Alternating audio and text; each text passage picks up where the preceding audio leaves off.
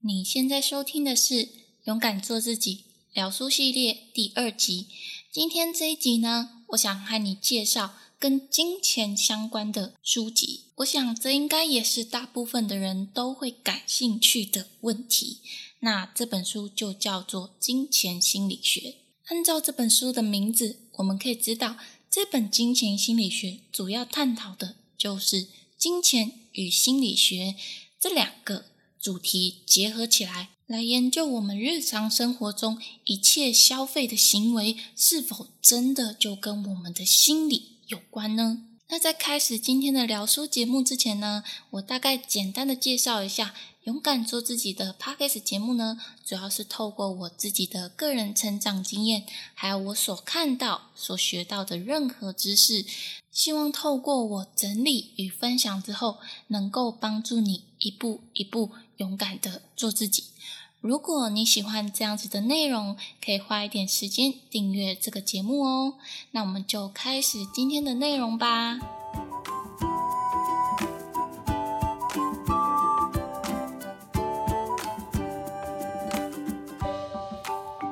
如果没有问题的话，应该会是在八月一号。晚上八点的时候，有《金钱心理学》这本书的说书在我的频道上。如果你想要看更精简的版本的话，可以到我的 YouTube 频道上观看哦，或者是到我的部落格里面看看更深入一点的知识内容哦。那今天我就是用比较简单轻松的方式和你聊聊这本书的内容。那这本书呢，它的作者有两位。分别是丹·艾瑞利与杰夫·克莱斯勒这两位作者，其实都是在于金钱方面有很深入的研究。那尤其是丹呢，他是比较善于去解析我们人类一切的行为，一些不理性还有理性的行为，它对于金钱方面的影响。简单来说，他就是善于探讨人内心层面。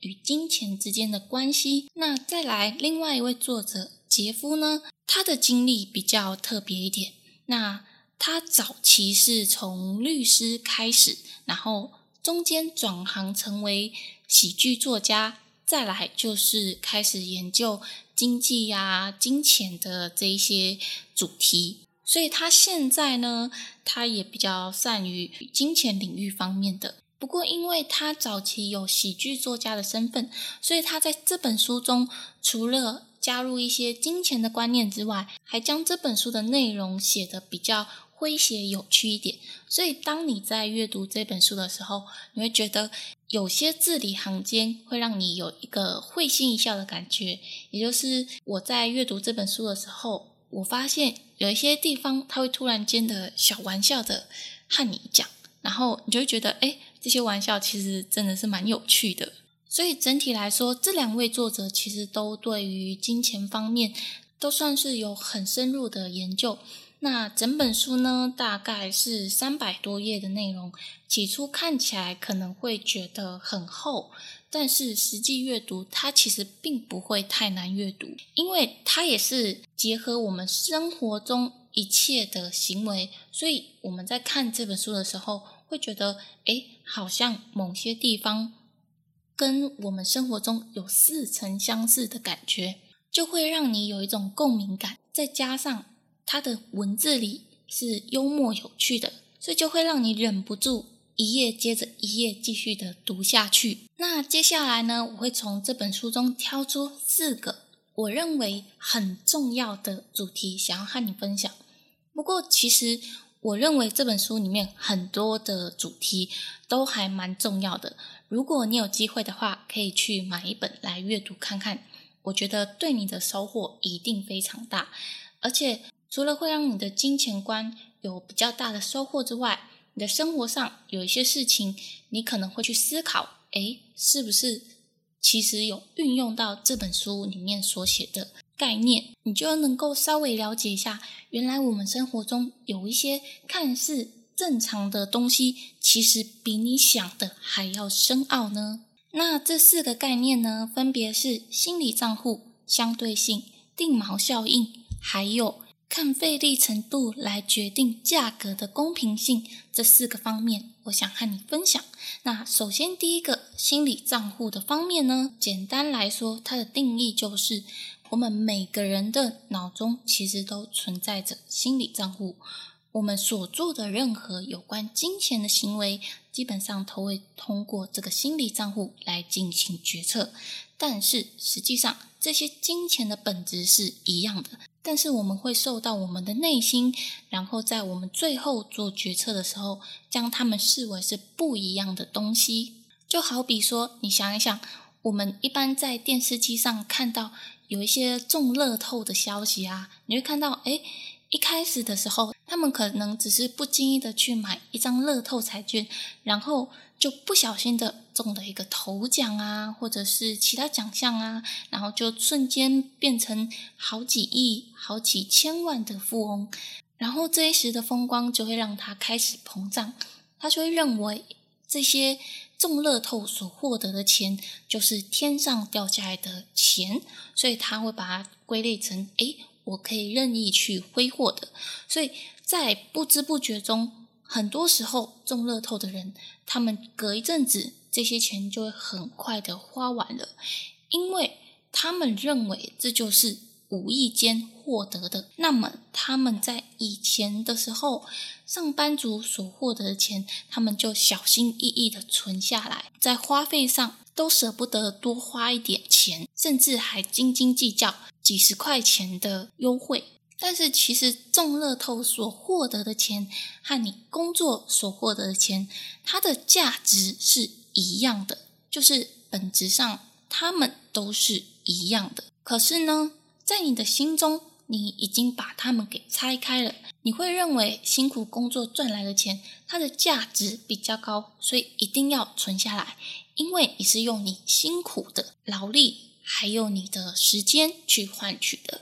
而这个中乐透所获得的钱呢，你会认为你只是很轻松的、不费力的去填了个彩券，然后就在电视机前守着，然后就突然间发现，哎，你中了大奖，所以这个辛苦的程度就没有你在上班族的这么辛苦，所以你会认为这个中乐透的钱就是。非常轻松的，容易获得，你就觉得任意挥霍它，你也不会觉得心痛。所以这就是心理账户将这两个金钱区分出来。那其实我想一想，我在过去其实有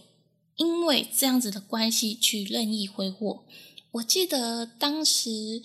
在几年前，我念完研究所的时候，那个时候我爸就帮我去跟中青会申请了奖学金，大概是五千块的奖学金吧。虽然说看起来好像也不是这么多，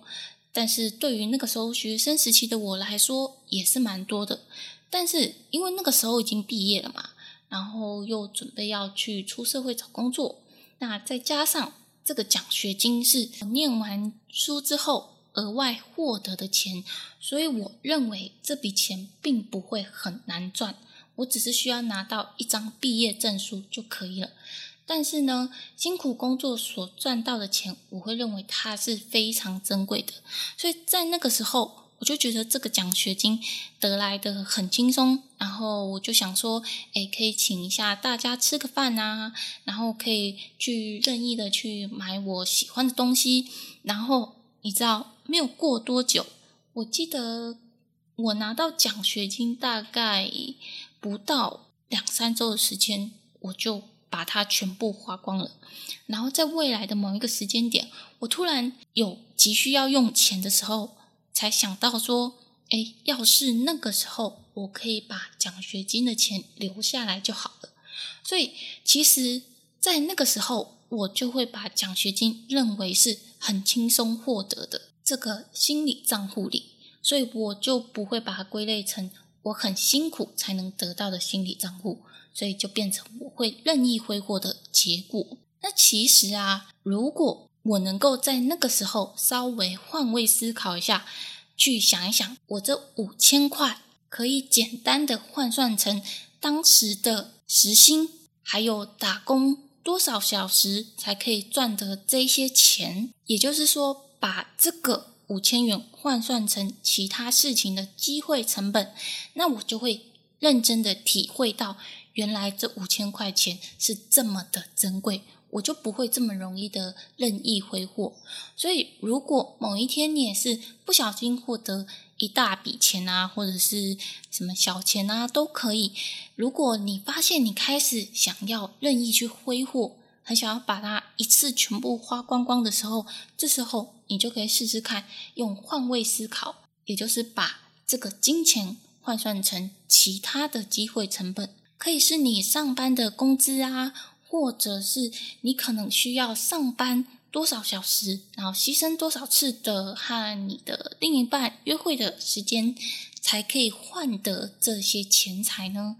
那这个时候你就能够清楚明白，你现在任意挥霍这五千元到底值不值得？所以我认为，其实心理账户会在于我们使用钱的时候，给予这些钱一些附加的价值。那在你开始。花钱的时候，可以好好的思考一下这个概念。那第二个就是相对性的概念。那这个概念呢，我觉得比较能够让你清楚明白的是，你可以在我的 YouTube 影片的开头上看一下一张黑圆与灰圆的图形，那你就能够清楚明白相对性的概念。那在这里，我用日常生活中的一些事情解释给你听一下，什么叫做相对性的概念。那相对性呢，就是在你花费的时候，假设你花钱去买一个比较贵一点的东西，假设它是五万块的一个设备好了，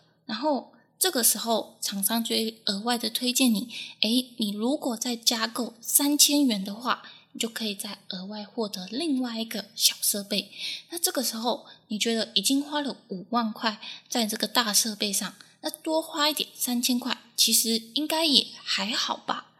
那这个时候，你有八九十趴的几率一定会去购买。但是如果今天你买的东西可能是五千块钱的小设备，那这个时候它旁边。同样也额外出现，如果你加购三千元的东西，你就可以再将设备提高到一个档次。那这个时候，其实五千元跟三千元这样的差距其实是非常微小的，所以你就会觉得说，诶，我可能原来的设备就已经够好了，我也不必要去再加三千元升级到更好一点的设备。那这两个例子呢，就能看出一个明显的差距，一个是。五万元搭配三千元，你觉得其实也还好，反正你都已经花了五万元去买一个大型的设备，那再多买个三千元的小设备，其实应该也还好吧，而且又能提高这个原来五万元设备的性能，那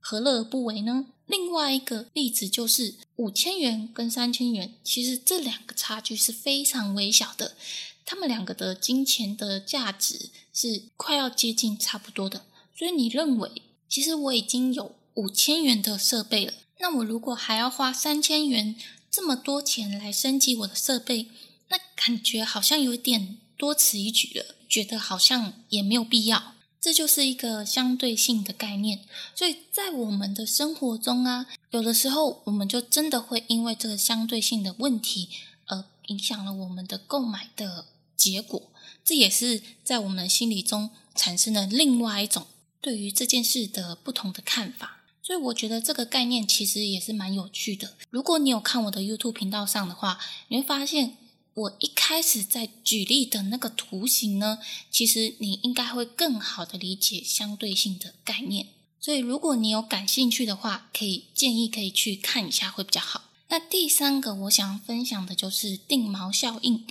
定锚效应呢？我稍微解释一下这个概念，那就是当我们在无法评估，或者是我们不知道有一些东西的价值的时候，我们就很容易会受到我们对于过去对于这个东西的认知，或者是当下得到其他提示所影响，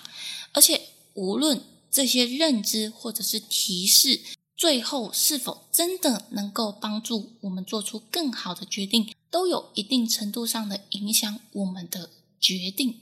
这就是定锚效应。那我就大概举例一下，大家应该比较感兴趣的一点话题，就是股票。那现在呢，股票的大盘已经来到一万七、一万八的这个指数。那这个指数呢，比起过去来说，都是算是蛮高的。那我记得大概在三四年前的时候，那个时候我第一次开始接触股票，开始去慢慢的去学习股票这个东西的时候，那个时候我看到的大盘大概是在九千多点的指数。然后我身边的同事啊，或者是朋友啊，就会觉得，哎，现在这个时间点已经是大盘很高点，那它一定会在过不久的时候就会往下跌，指的就是崩盘的意思。结果呢，过了几个月、几年之后，大盘指数非但没有往下跌，而且还一路冲，一直冲，一直冲。从冲到一万三啊，一万五啊，到现在的一万七、一万八，已经是跌破大家的眼镜。所以从股票的大盘来看，那个时候大家会认为它已经在相对高点的地方，因为过去的认知，大盘大概在那个八八九千点的时候，应该就已经会开始往下跌了。所以过去的认知让他们以为接下来。应该就是会往下走的趋势，所以呢，按照定锚效应的锚，这个你可以想象成一艘船在停在固定地点的时候，它必须要下一个锚，然后定住那个地方。那这个锚呢，在股票市场就是差不多是八九千点的这个位置，这个位置就是大家心目中的锚，就是那个固定的地方。那结果呢，就是跌破大家的眼镜。那看大盘呢，可能有些人的心里还是没有办法完全的体会。那这时候我们再换比较小一点的去探讨购买单一个股的股票的时候，一些心理的想法与定锚效应之间的关联性。那我们以台积电为例好了，它看起来就是猛猛的，现在五百多点的股价是相当的高。可是，在之前呢，假设在几年前是一百多点的时候，是相对高点的时候。那身为以技术分析型为主的短线客呢，就会开始去分析它的指数。诶，都是已经处于高点啊，处于压力线啊。那它接下来应该就是会往下跌啊，然后什么量缩啊，还是怎么样的？那他们就更加确定，嗯，就是应该会下跌。但是如果是善于研究价值投资法的投资人呢，就会开始研究，诶，台积电这家公司的内部的公司体制啊，包含获利啊、营收啊，然后每年的净赚啊，还有未来的发展啊，这些整体加起来，是不是这间公司的价值就值一百元这么低呢？那结果。他们研究出来之后，就发现，哎，台积电其实在现在这个一百元的价位，其实是赚相对很便宜的，所以他们就会开始去购买台积电的这个股票。不过，其实从短时间来看，可能短线客会稍微的赚一些，赚一些，因为股票在短时间内都是有。比较大一点的振幅浮动，所以短线客就是抓住这个浮动呢，去赚取一些比较好一点的获利。那价值投资法的投资客呢，就是看比较长远一点。那以现在来说，价值投资法的人呢，就会获得比较丰厚的回报，但是他们所必须要付出的时间比较多，而且他们必须要。很精准的研究这家公司内在的体制，是不是真的就如他们当初所预期中的这么便宜呢？那其实如果套用到定锚效应的话，你会发现，短线的投资人他们就会认为一百点在过去来说，这个已经是一个相对比较高点，他们就认为这个一百点就是一个锚，所以过去的认知让他们觉得不可以在。这个时间点买，不然就会一路下往下跌，一直跌到谷底，他们就损失惨重。可是呢，在那个时间点，其实谁都无法预测未来这个台积电的股价走势会怎么样？到底是短线客是对的呢，还是价值投资法的投资人会是对的呢？这个其实在那个时候都说不准。但是受到定锚效应比较严重的就是短线的投资人。不过呢，如果想要把股票的获利啊胜率提高呢，就是我自己的经验就是。必须要透过不断的回测啊，然后设定停损。还有一个比较重要的，如果是短线客的投资人呢，他就是必须要稍微的了解一下这家公司的基本面，了解一下它是不是现在的股价是炒出来的呢，还是它真的有两把刷子，真的有那个实力到达这个价位呢？那相对的。价值投资法的投资人呢，也要去稍微的学习一下，在短时间内能不能有更好一点的买点。比如说，他可能过一段时间就往下跌啊，跌到八十块的时候，他们就可以在这个时间点开始购买台积电的股票。不过，其实我也不是什么股票投资的专家，我只是就我所看到的。还有一些定锚效应的原则结合在一起，稍微分享一下我在这方面的看法。但是有些人应该也没有在研究股票，或者是在投资股票，所以可能也听不太懂我现在在讲的事情。那么我就举一个，一般大家应该都会去在博客来购买书籍吧。那如果你是没有购买书籍的话，那可能就另当别论。那因为我有在购买书籍，所以我就是大概跟你讲一下我在购买书籍的时候的一些想法。那因为在前几天啊，有一名网红，他就是最近出了一本他自己的书籍。那这个书主要是在讲他过去两年他在网络创业上的一些心得与想法，然后汇集成一本书，大概有两百七十几页吧。然后我看了一下价钱，打了七九折。通常啦，在博客来买书，新书都会打七九折嘛。那他打了七九折之后是三百元的价格。对于我过去的认知，我会认为这两百七十几页的这个页数，应该是打完七九折之后要是两百六十块钱。这是过去我的认知，所以我就会陷入一个定锚效应，就认为这本书怎么这么贵。真的有值这个价钱吗？不过其实后来我就换另外一个角度去思考，其实呢，过去两年他自己自身创业的经验，然后到现在这么成功，其实他能够写成一本书，虽然只有两百七十几页，但是这本书的精华内容是结合他过去这么多的经验，所以三百元。对于这本书的价值来说，其实已经是低估很多了。从这个角度去思考，我就会认为，哎，其实这三百元也不是一个比较贵的价位，顶多也是比我平常再贵个四十块钱。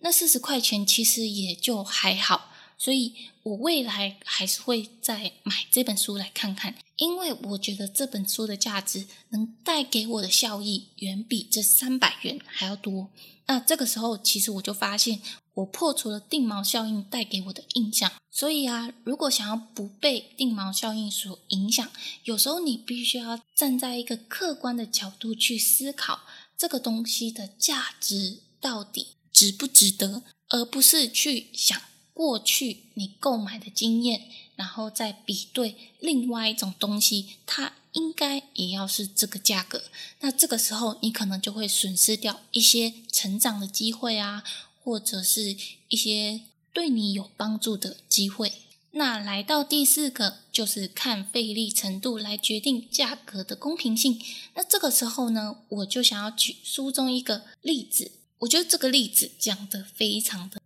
就是在书中第一百八十四页所举的锁匠的这个例子。那接下来我要举这个例子呢，可能在金钱的价格上有稍微的调整成台币，就是我可能稍微更改一下这本书的一些内容，讲给你听，让你比较好理解一点。那例子是这样子的：詹姆斯就是我们的男主角。那詹姆斯呢，他在一整天上完班之后回家。要进家门的时候，发现哎，他今天竟然没有带钥匙，然后结果就没有办法把门给打开，而且最糟糕的是，他的备用钥匙放在邻居家，然后邻居这几天都出去玩，根本就拿不到备用钥匙。然后再来就是他的妻子还没有下班，所以又更惨了，他没有办法开门。那这个时候唯一的办法就是请锁匠帮他开门。本来呢他在外面困了好几个钟头，没有办法进门。那这个时候锁匠一来呢，他只花了两分钟的时间就把这个锁给打开了。那这个时候呢，锁匠告诉他是两千元台币。那这个价位呢，在他的认知的行情里面是还高出一倍的，所以他认为锁匠根本是敲诈，根本就是趁火打劫，在他苦于被锁在外面的时候，趁机的向他要了这么多钱。那这个时候他就会很生气，和锁匠理论嘛。那故事的最后，当然是男主角詹姆斯还是心不甘情不愿的付了这两千元台币给这个锁匠，因为没有办法了。他已经先帮你开门了，那既然人家师傅就已经喊这个价，那再怎么生气，他现在很累，那也想赶快的进去休息，所以就心不甘情不愿的付了这两千元台币。但是其实退一步来说，我们真的要看这个费力的程度来决定这个两千元台币的价格是不是真的合理吗？我们去想一想。这个名锁匠呢，他其实是一个老师傅，他身经百战哦。我指的是开锁匠的经验是身经百战，各式各样的锁他都去努力的挑战。那他开锁的经验呢，至少也有个几千次，所以呢，对于这种门锁呢，他就能够很轻易的在两分钟之内就可以把它打开了。可是呢，这个价值就是他过去。这么多次、几千次的经验累积下来的，那这些价值呢，在最初与消费者，也就是詹姆斯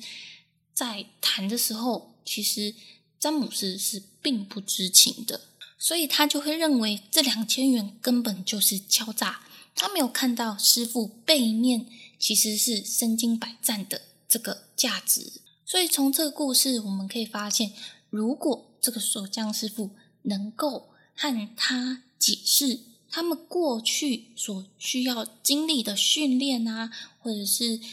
一些打不开的经验啊，然后坏了多少锁啊，才能够练就这番功夫。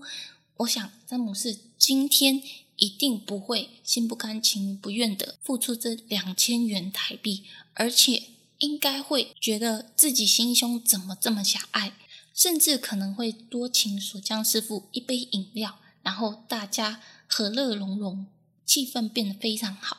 所以其实并不能去看费力程度来决定这个价格是否真的公平，而是要去想一想这项服务、这项商品所含有的价值跟这个价格之间的比较，到底是真的值得呢，还是说它真的是贵了很多？那就刚刚的例子来说。锁匠师傅虽然是用两分钟的时间帮詹姆斯开门，可是同样的，他只用两分钟的时间为詹姆斯省下很多的时间，让他可以早一点的进家门，好好的休息。所以，他所创造出的价值其实是蛮高的。那假设今天呢，他用了三十分钟。才很费力的将这个门锁给打开。虽然说詹姆斯可能会觉得，诶，他花了这两千元台币是很值得的，因为锁匠师傅也用了他三十分钟的时间开门，所以他觉得一切都很值得。可是呢，詹姆斯就必须要多等二十八分钟才可以进去休息。但是对于詹姆斯来说，他觉得他的钱就花的值得了。那我们站在一个比较远处的地方去思考，其实你就会觉得这是一个很奇怪的现象。那锁匠师傅用两分钟，不止帮你省了时间，而且让你提早休息，这不是价值更高吗？那反而呢，詹姆斯就会只看到他花的钱到底是合不合理的。其实这就是在生活中很多人可能会陷入的一个迷思。明明就是这项服务又快速又好，但是你却觉得这个价格这么高，贵的离谱。你觉得这不应该值这么多钱？可是其实他所带来的价值是很高的。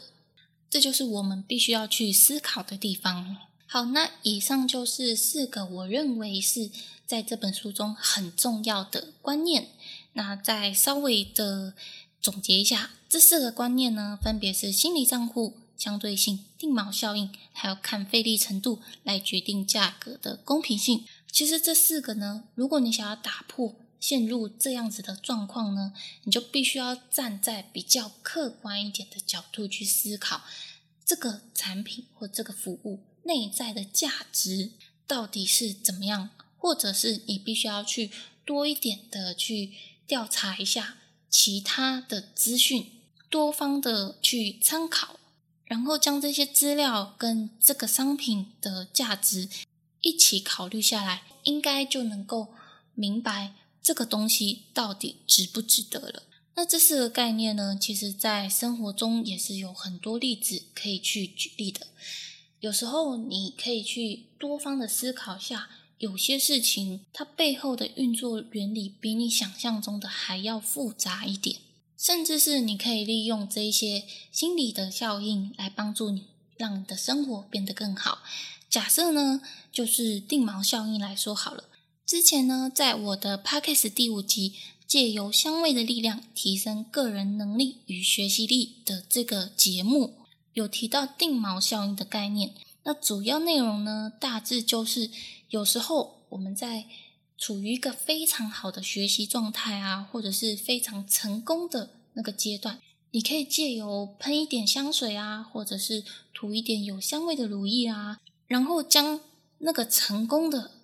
比较好一点的状态结合到这个香味，让它们产生一个关联性，然后重复几次这样子的。次数之后，当你开始要做一件事情的时候，你就可以涂一点这个香味的乳液啊，或者是喷一点香水啊，那就会在你脑中快速的进入到那个比较好的战斗状态。